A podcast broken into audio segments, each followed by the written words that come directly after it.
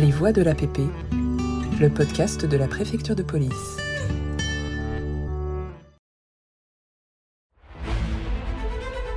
Vidoc, épisode 1. Un incroyable destin. Forçat évadé du bagne et devenu chef d'une brigade de sûreté performante de la préfecture de police, Eugène François Vidocq a inspiré les plus grands écrivains de son époque.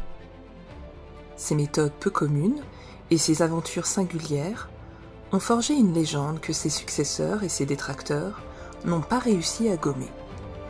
Mais reprenons depuis le début. Sous les ordres d'un préfet de police qui siège au début du XIXe siècle dans les locaux sombres de l'ancienne rue de Jérusalem, sur l'île de la Cité à Paris, la deuxième division est chargée des affaires de criminalité et de délinquance. À sa tête, Jean-Henri, surnommé l'Ange Malin. Il dirige une petite centaine d'hommes, opérant en tenue civile, mais dépourvus d'indicateurs ou de mouchards, comme on dit à l'époque. C'est un ancien bagnard, né en 1775 dans le Pas-de-Calais, évadé à deux reprises, qui va révolutionner le service. Vidocq. À l'âge de 13 ans, il vole des couverts en argent à ses parents. Son père décide de l'envoyer dix jours en prison pour lui apprendre à devenir honnête. Mais à 16 ans, il vole 2000 francs dans la boulangerie familiale avec la ferme intention de tenter l'aventure en Amérique. Trop coûteux, le projet se transforme en une virée qui le mène à Dunkerque, Calais et Ostende, où il finit par se faire engager dans une troupe de théâtre, après s'être fait dépouiller de toutes ses économies.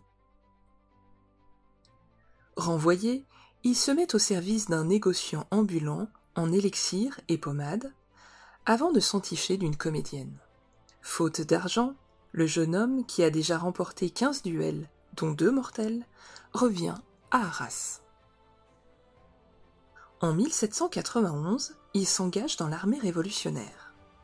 Il se bat à Valmy et à Gemap, mais finit par déserter son régiment. Il entame en 1795 une carrière criminelle dans l'armée roulante, véritable école du crime qui écume la Belgique et le nord de la France. Il effectue une série d'allers-retours en prison, dont il finit par s'évader. Le 27 décembre 1796, il est condamné à huit ans de travaux forcés, après avoir fabriqué, contre la promesse de 100 écus, de faux ordres de mise en liberté pour un laboureur. Il alterne séjour en prison et évasion. Emprisonné à Bicêtre, il est incorporé dans un groupe de forçats que l'on enchaîne les uns aux autres et qui est conduit au bagne de Brest. Particulièrement éprouvant, le voyage dure 24 jours. Après s'être déguisé en matelot, Vidocq réussit à s'en évader. De nouveau arrêté en 1799, il est envoyé au bagne de Toulon, d'où il s'échappe le 6 mars 1800, déguisé en chirurgien. Roi de l'évasion, il devient une véritable légende auprès des gens du milieu. En 1809, arrêté une nouvelle fois, Vidocq décide de sortir de la marginalité. Il propose ses services d'indicateur à Jean Henry, chef de la deuxième division de la préfecture de police, chargé de la répression du banditisme. Au début, sa proposition de collaboration est refusée. Écroué à la prison de la Force, puis à Bicêtre, Vidocq insiste. Du fond de sa cellule, il joue discrètement les mouchards.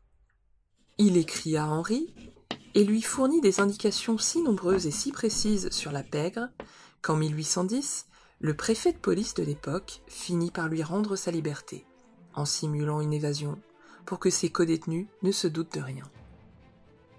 En 1811, Vidocq est placé par Henri à la tête de la toute nouvelle brigade de sûreté de la préfecture de police.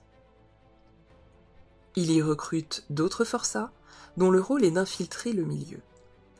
Grâce à leur sang-froid et à leur sens du déguisement, Vidocq et ses hommes débarrassent la capitale de nombreux malfaiteurs.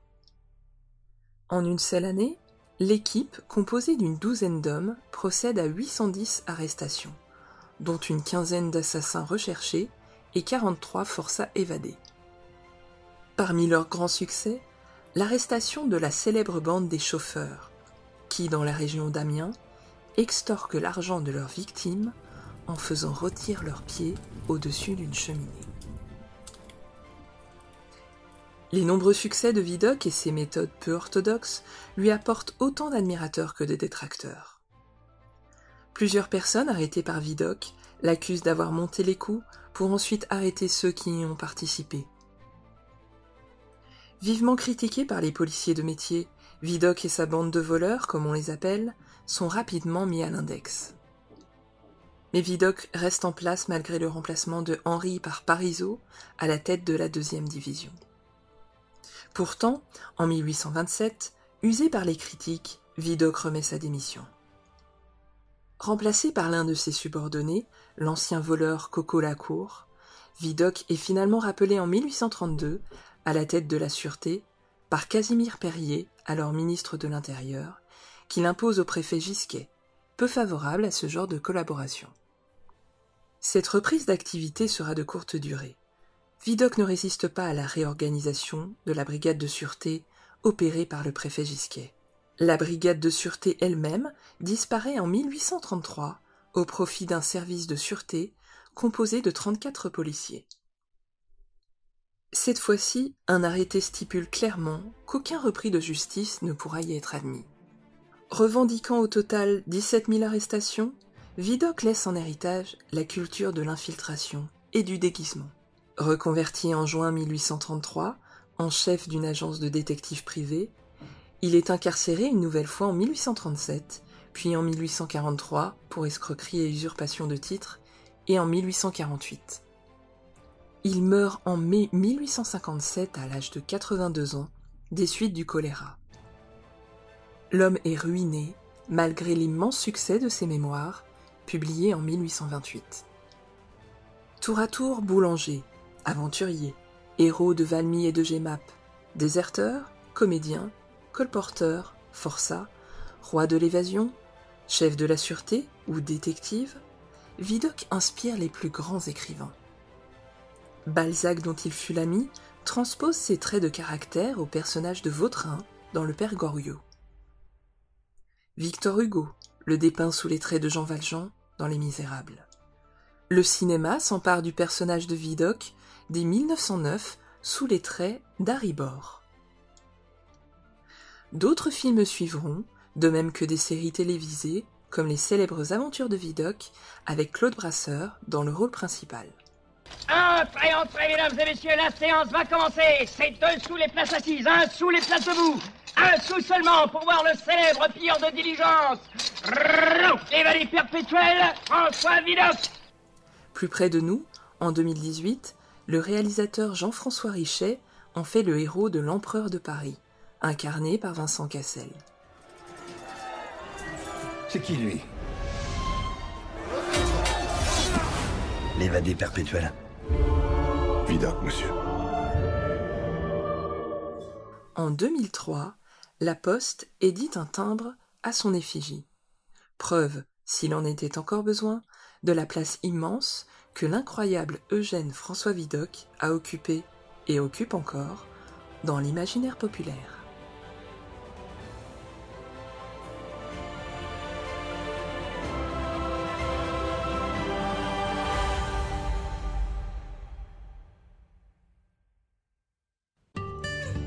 Les voix de l'APP, le podcast de la préfecture de police. Les voix de l'APP, le podcast de la préfecture de police.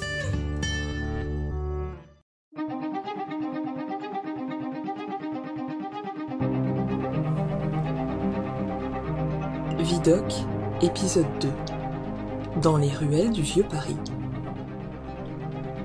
C'est dans une capitale bien différente de celle que nous connaissons que Vidocq, chef de la sûreté à la préfecture de police, traque les malfaiteurs et les assassins. Une ville nauséabonde, aux équipements rudimentaires mais incroyablement pittoresques, que les travaux de Haussmann ne commenceront à transformer qu'au milieu du siècle.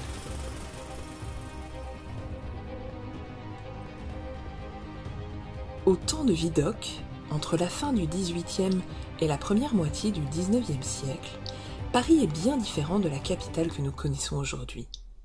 Depuis 1790, la ville est délimitée par le mur des fermiers généraux, une enceinte continue destinée à faciliter la perception de l'octroi, taxe imposée aux marchandises entrant dans Paris. Ce mur est jalonné de bâtiments souvent monumentaux, construits au niveau de ces 61 barrières qui sont autant de points d'entrée dans la capitale. La ville elle-même est divisée en 12 arrondissements rassemblant des quartiers comme la Cité, Saint-Jacques de la Boucherie, la Grève, la Verrerie, Sainte-Opportune, Saint-Germain-l'Auxerrois, les Halles, Saint-Denis, ainsi que 14 faubourgs et deux villages, La Roule et Chaillot. Durant la première moitié du XIXe siècle, les rues sont pour la plupart inchangées depuis le Moyen Âge. Étroites et tortueuses, elles sont encombrées par des dizaines de milliers de calèches et d'omnibus tirés par des chevaux. Les cris des marchands ambulants engendrent une cacophonie continue, poétiquement baptisée la voix de Paris. Chacun crie sa marchandise, comme on dit alors, sur tous les tons. Dans ces espaces encombrés, les accidents sont permanents. Les pavés en bois font même chuter les chevaux lorsqu'il pleut. Paris est aussi une ville sombre, dont les rues deviennent des coupes-gorges à la tombée du jour. Déjà étriquées et encombrées de détritus, elles ne sont éclairées la nuit que par des lanternes à huile retenues par de longues cordes propices à la commission de crimes et de délits. Quant au domicile, ils sont sombres, humides et dépourvus d'eau potable, les habitants étant approvisionnés par des porteurs d'eau. La ville ne comporte presque pas d'égouts, et dans certains quartiers, les Parisiens balancent leurs seaux de déjection par les fenêtres. Une odeur pestilentielle flotte alors dans la capitale. Avec un tel manque d'hygiène, les microbes prolifèrent, et Paris connaît deux violentes épidémies de choléra en 1832 et en 1849, qui emportent au total 34 000 habitants. Vidocq succombera lui-même à une rechute du choléra en 1857. À l'époque de Vidocq, Paris est également connu pour ses bas-fonds, constitués de bouges, d'assommoirs, ces troquets où l'on s'assomme littéralement de boissons, de tripots et de misérables cabarets nichés dans les ruelles tortueuses. Autant de lieux de crime et de débauche. Dans ces endroits discrets, où se retrouvent les malfaiteurs, on parle l'argot et le verlan, inconnus des policiers. On trouve également de nombreuses guinguettes et des malmusettes dans les quartiers des Halles, du Temple et de Saint-Martin, mais aussi près des barrières nord de la ville, fréquentées par les voyous et les filles. Jusqu'à la révolution industrielle, la capitale appartient encore au monde rural, et dans certains quartiers, comme Charonne et Belleville, la terre abrite des hectares de vignes et de carrières de gypse, petit à petit transformées en terrain vague, servant de lieu de repli aux bandes de malfaiteurs. Comme on peut le lire dans ses mémoires, Vidocq s'enfonce souvent dans les quartiers de la cité, des Halles, du Palais Royal et du Marais, où se trouve la prison de la Force. Il s'aventure près des barrières de Paris, situées au nord, pour s'infiltrer dans les repères de malfaiteurs, recueillir leurs confidences et les confondre un peu plus tard, lorsque ceux-ci passent à l'acte.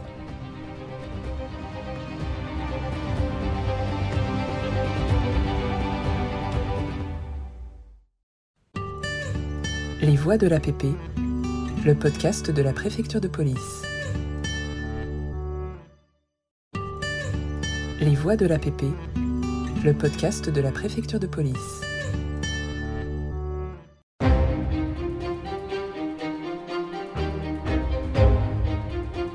Vidoc, épisode 3. L'argot parisien, ancienne langue des malfaiteurs au temps de Vidocq. Paris a vu dès le XIVe siècle se développer un langage populaire, avec son vocabulaire différent et une prononciation particulière. Parlé dans les milieux plutôt défavorisés et par certaines professions, on l'appelait parfois le bas langage parisien. À l'époque où Vidocq travaillait pour la préfecture de police, au début du XIXe siècle, l'argot était imagé, vivant et pittoresque. Celui des boulevards, utilisait beaucoup le mot rafalé. Je suis rafalé signifiait il ne me reste rien. Chez les chiffonniers, qui vivaient de la collecte et de la revente de chiffons et de vieux papiers, on parlait de picaillon pour désigner l'argent.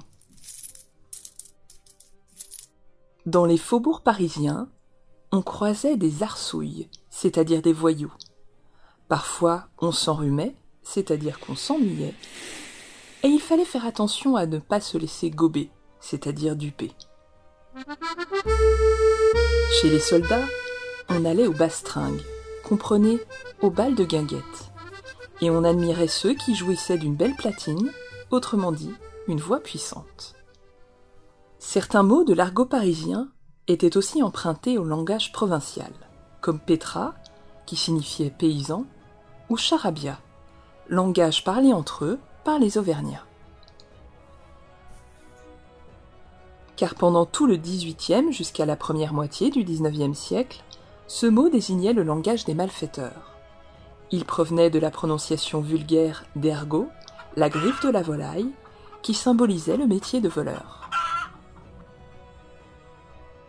À l'origine, l'argot était une langue secrète, utilisée par les voyous pour communiquer entre eux dans les prisons, bagnes et bas-fonds de la capitale, sans être compris de la police. Vidocq a le premier divulgué ce vocabulaire d'initié, en 1828 dans ses mémoires qui eut un immense retentissement, puis en 1829 dans son nouveau dictionnaire d'argot, et en 1837 dans un autre ouvrage intitulé Les voleurs, physiologie de leurs mœurs et de leur langage. Celui-ci comportait une longue préface avec des textes en argot traduits en français, suivi d'un dictionnaire pratique argot français.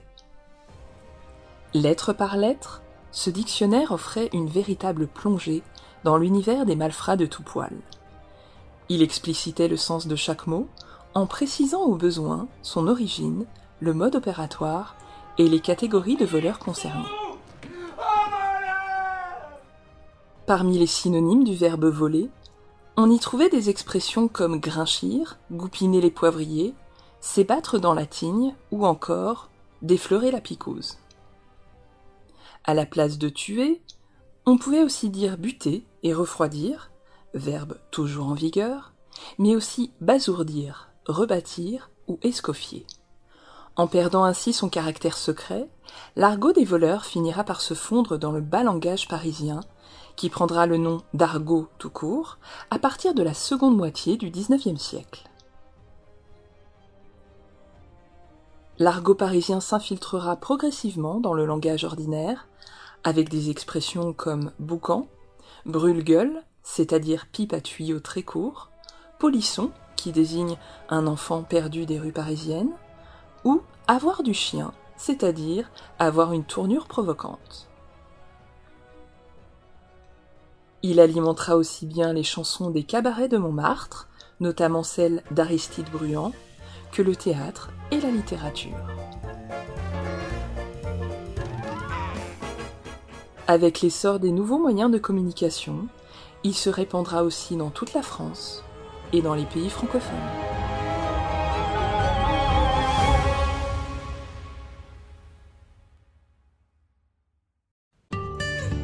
Les Voix de l'APP, le podcast de la préfecture de police.